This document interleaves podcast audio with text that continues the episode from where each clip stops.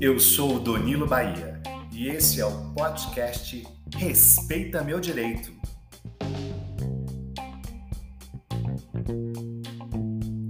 Na série Direito do Consumidor e as Viagens Aéreas, o episódio de hoje é Extravio de Bagagem.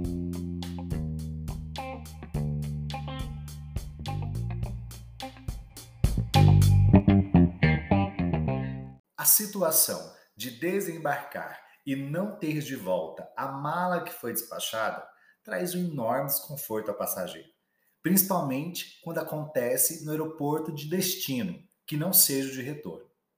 Além de perder o acesso a todos os pertences que estavam na bagagem, o viajante ainda sofre com a incerteza da devolução e integralidade de seus bens, tendo um dano pessoal sem mencionar os custos extras com itens de primeira necessidade, mesmo que sejam reembolsados posteriormente pela empresa aérea.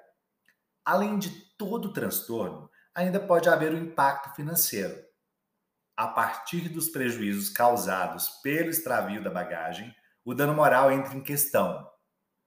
No caso de perda de malas, é mais fácil associar a indenização aos danos materiais, já que foram os bens materiais que sofreram dano. Porém, o dano moral também pode existir. A presença do dano material não exclui o dano moral. Mesmo que haja realmente o impacto aos bens materiais, os bens imateriais e intangíveis também podem ser afetados, principalmente as emoções do passageiro.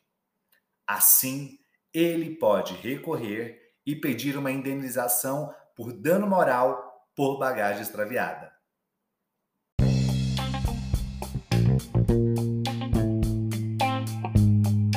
No próximo episódio tem muito mais sobre viagens aéreas. Até lá!